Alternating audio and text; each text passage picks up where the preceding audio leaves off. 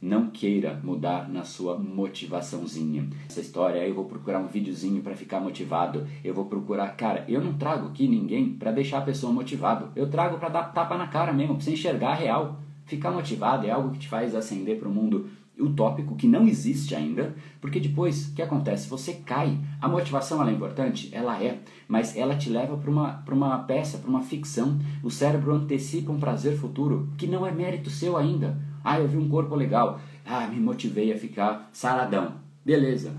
Qual é o mérito de você, de você ter se motivado por isso? Nenhum mérito. Do mesmo jeito que a motivação vem, ela vai. A motivação é um pico de energia gerado no seu cérebro pela antecipação de um prazer futuro. Prazer este que você não fez nada por merecer. Nada, você só desejou. E desejar, sinceramente, não adianta muita coisa. É melhor desejar do que não desejar? Sem dúvida. Mas só desejar não vai ajudar muita coisa. Você precisa, mais do que desejar, criar os padrões que sustentem esse desejo. Por isso que eu sempre digo, você não ascende para o patamar dos seus desejos, na verdade você despenca para o patamar dos seus padrões. São os seus padrões que criam quem é você.